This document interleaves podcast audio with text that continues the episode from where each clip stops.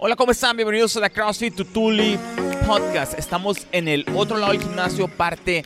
4. La inspiración de este episodio vino a raíz de que hace unos días me mandó un mensaje una persona que nos escucha, gracias chava, y me hacía preguntas con respecto al lado administrativo del gimnasio.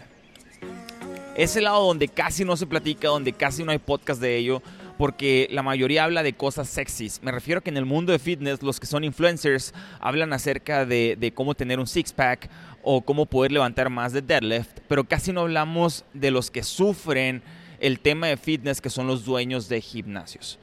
Y voy a aprovechar a compartirles a todos lo que me preguntó y los consejos que les di, porque tal vez hay otras personas que estén batallando con lo mismo y les pueda servir eh, lo poquito de mi experiencia para tratar de solucionar este problema. Entonces él me preguntaba que, qué podía hacer para mejorar la retención de sus clientes. Cuando desmenuzamos más su problema, me di cuenta que no era tanto un problema de retención, sino que estaba perdiendo mercado contra los gimnasios tradicionales. En la localidad donde vive, que no sé dónde es, en la localidad donde vive em, hay gimnasios tradicionales grandes y él tiene poquito con este mundo de, de, de CrossFit y, en su localidad parece que es el pionero y está tratando de educar a la gente de esta forma de entrenar y hacer ejercicio. Y, lo que me platica es que las personas se ven más atraídas a lo que les ofrece el gimnasio tradicional que lo que les ofrece eh, el, el, mundo de movimientos funcionales constantemente variados ejecutados a una alta intensidad, que es mejorar su calidad de vida. Y cómo podía aprovechar esos beneficios del mundo de CrossFit contra eh, la propuesta que les da un gimnasio tradicional donde es eh, verte bien cuando vas a la playa. Yo lo que le dije es mi filosofía de cómo es que estructuramos nuestros workouts para poder cumplir las dos cosas. Le dije, mira, durante años hemos transicionado y hemos cambiado nuestros workouts y ahora los hacemos para cumplir dos cosas, para que la gente se pueda ver bien cuando van a la playa y para que sean funcionales y cuando estén grandes puedan seguir jugando con sus hijos o con sus nietos, es decir, que aumenten su calidad de vida. Tratamos de tener este balance, imagínense una tranca palanca y tratamos de nivelar esas dos cosas, son como nuestra, nuestra visión, es nuestro, nuestro núcleo. Y le di tres recomendaciones que podría hacer, tres cosas que podía implementar ya y que le iban a dar ese resultado de tener, no voy a decir mejor retención porque no creo que sea un problema de retención, sino que pueda seguir ganándole mercado al gimnasio tradicional Globo Gym. Lo primero que le dije es que le bajara la complejidad a sus entrenamientos. Le dije que cuando la persona llegara a sus clases no durara 10 o 15 minutos con la cara y con, el, con la cara de signo de interrogación y, y sin estar teniendo idea qué es lo que está pasando, donde cuando llegara a su clase no fuera un workout caótico donde unas personas están de cabezas haciendo handstand push-ups y otros tienen la barra en su cabeza haciendo overhead squats y otros que son los nuevos tienen una pelota tratando de hacer lo mismo o un par de dumbbells, pero de todas formas se ponen como una especie de pirámide para hacer pike push-ups en la caja en vez de esos handstand push-ups. Entonces se ve caos cuando llegas. Lo que le dije es, bájale tres rayitas a tu, no tu intensidad, a tu dificultad de los workouts y con eso me refiero a la complejidad, que sigan siendo workouts efectivos donde la gente realmente eh, vea resultados, pero sin esos elementos que le agregan curva de aprendizaje a la persona nueva. También de que cuando llega esa persona nueva a la clase y vea al resto de sus compañeros haciendo front squats, él también haga front squats, que lo único que varía es el implemento en el cual o con el cual está haciendo los front squats. Porque si están haciendo sus compañeros overhead squats y como esa persona es el nuevo y se lo modificaron o se lo escalaron y le, pudieron, le pusieron este, una barra de PVC y ahora está haciendo front squats, pues dice, oye, todos están haciendo overhead squats porque yo estoy haciendo con el PVC front squats, pueden sentir menos. Entonces, si todos están en la misma página haciendo el mismo movimiento con el mismo implemento, se va a sentir en un ambiente más acogedor. Va a ser ganancia desde el día uno la resistencia que pueda tener esta persona son los atletas, voy a poner comillas, son los miembros viejos del gimnasio que le vayan a reclamar que si por qué cambió la programación y por qué ya no están haciendo snatch o handstand push-ups como, como lo hacían antes o tan seguido como lo hacían antes. Mi segundo consejo es que segmentar el mercado al cual se está dirigiendo. Está muy bonito decir que CrossFit es para todos, pero seamos honestos mi mamá no tiene las mismas necesidades que el Dani.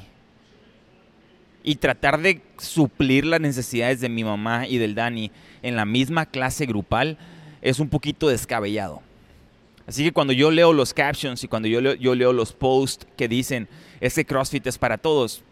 yo estoy en desacuerdo. Yo no considero que CrossFit sea para todos. Yo considero que hay movimientos que te dan más intereses en tu cuenta de banco que otros. Y con cuenta de banco me refiero a tu cuerpo en el mundo de desarrollo de fitness. Eh, siguiendo ese mismo tema o esa línea, si nosotros segmentamos a quién está dirigido nuestras clases y nuestros entrenamientos, va a ser más fácil que esas personas se identifiquen con lo que nosotros estamos vendiendo, en este caso nuestras clases. Ejemplo, si nosotros ponemos en nuestras redes sociales un video de una persona haciendo bar muscle ups, pero en nuestra sociedad hay más mujeres entre 35 y 42 años que son mamás y trabajan y tienen tres hijos, entonces esas mujeres estoy seguro que cuando vean el bar muscle up van a seguir haciendo scroll hacia abajo. No se van a relacionar con el chamaco de 22 años que está bien rayado y está haciendo bar muscle ups como loco. Si está sexy, o sea, está padre pero no es algo que se van a relacionar con tu mercado prospecto, que es el cual que tú quieres atraer. Si nosotros nos ponemos a pensar en las marcas grandes, qué es lo que hacen para segmentar, difícilmente vamos a encontrar esas marcas que tenemos como prototipo que, dirigen la marca o el mensaje de la marca para todo mundo. Les voy a poner un, un ejemplo rapidito. Si ustedes piensan en la marca Under Armour, en la marca de ropa deportiva Under Armour y ustedes piensan en sus comerciales, siempre salen personajes atléticos entrenando, partiéndose la madre. Nosotros no vemos a una señora en el patio de su casa jugando con su nieto y trayendo una sudadera Under Armour.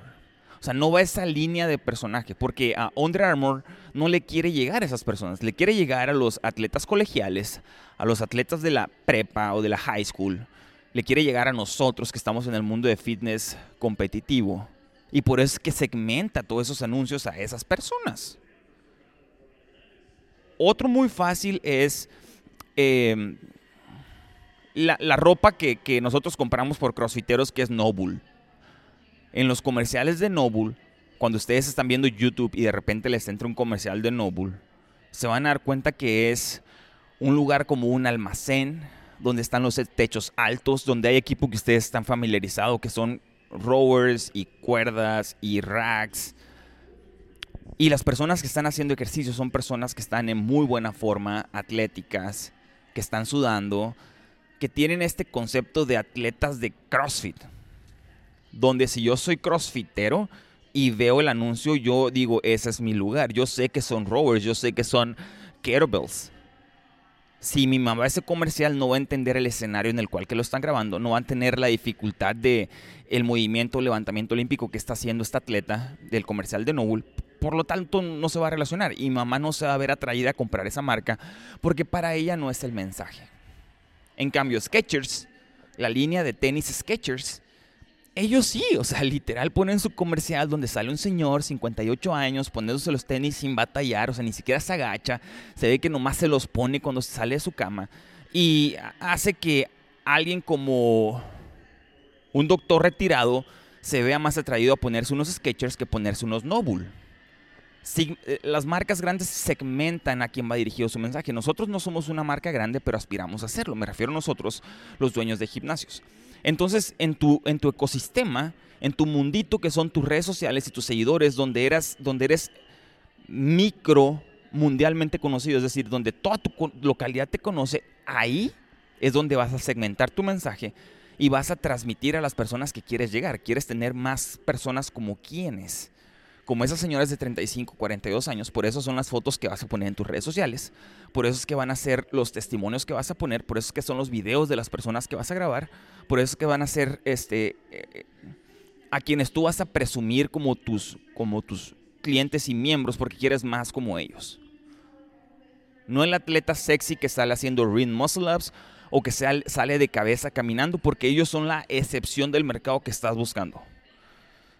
Ya para cerrar este segundo punto, tal vez estoy equivocado y tal vez tú estás en una región donde sea altamente competitiva, donde haya muchos atletas o exatletas colegiales y tal vez tu mercado son ellos.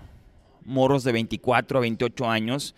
que terminaron con las clases y tienen ganas de sacarse la espina todavía en este ámbito competitivo, entonces quieres tener más morros como ellos, tal vez en una ciudad grande como Monterrey, donde hay universidades que son altamente competitivas con ex atletas y ex alumnos, y entonces sí, ponlos de cabeza, ponlos subiéndose al rack haciendo muscle ups, y no pongas a las señoras de 42 años con sus hijos, pasándosela bien en el gimnasio y continuando con su vida fuera del gimnasio. Hay que segmentar cuál va a ser su avatar cuál va a ser su cliente prospecto y eso les va a garantizar que se identifiquen más rápido con su marca. El tercer consejo que le di fue, este va a ser el último, el tercer consejo que le di fue, eh,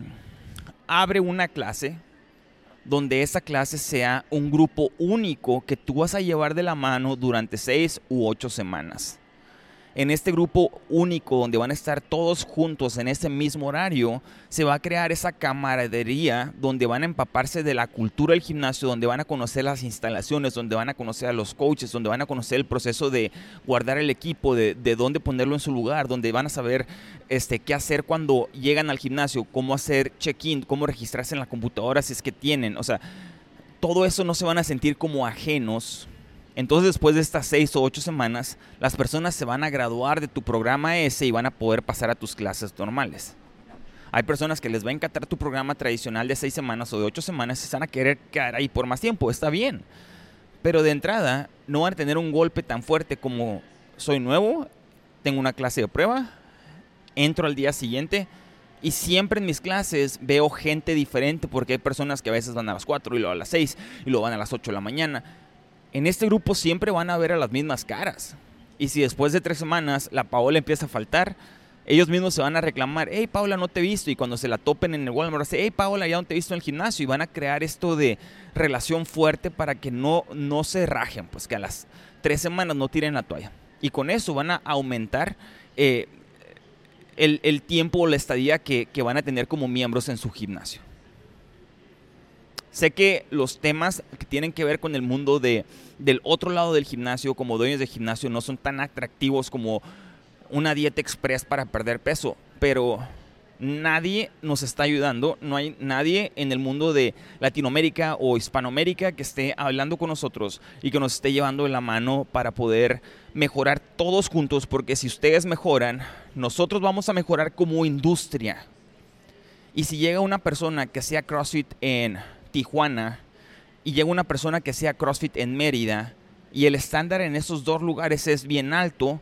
cuando lleguen conmigo, yo voy a tener que subir mi estándar para poder satisfacer las necesidades de este cliente, que es lo mínimo que espera. Entonces yo voy a ganar porque mi calidad de servicio va a subir y cuando todo es más profesional, significa que vamos a poder adquirir clientes que tengan eh, o que le vean el valor a un servicio profesional. Bien, muchas gracias por haberme escuchado y nos vemos la siguiente semana en The CrossFit Tutuli Podcast. Ok, ok, ok. Antes de que se vayan, por favor, si les ha gustado el, contenido de este episodio, episodios anteriores, ayúdenos a compartirlo. Lo único que tienen que hacer es tomar un screenshot y ponerlo en sus redes sociales. Nos va a ayudar un chorro porque más personas de la localidad nos van a poder eh, conocer y van a aprender un poquito más acerca del mundo de fitness. Una última cosa, si tú crees que yo te puedo ayudar con cualquier duda o problema que tengas para poder administrar tu gimnasio,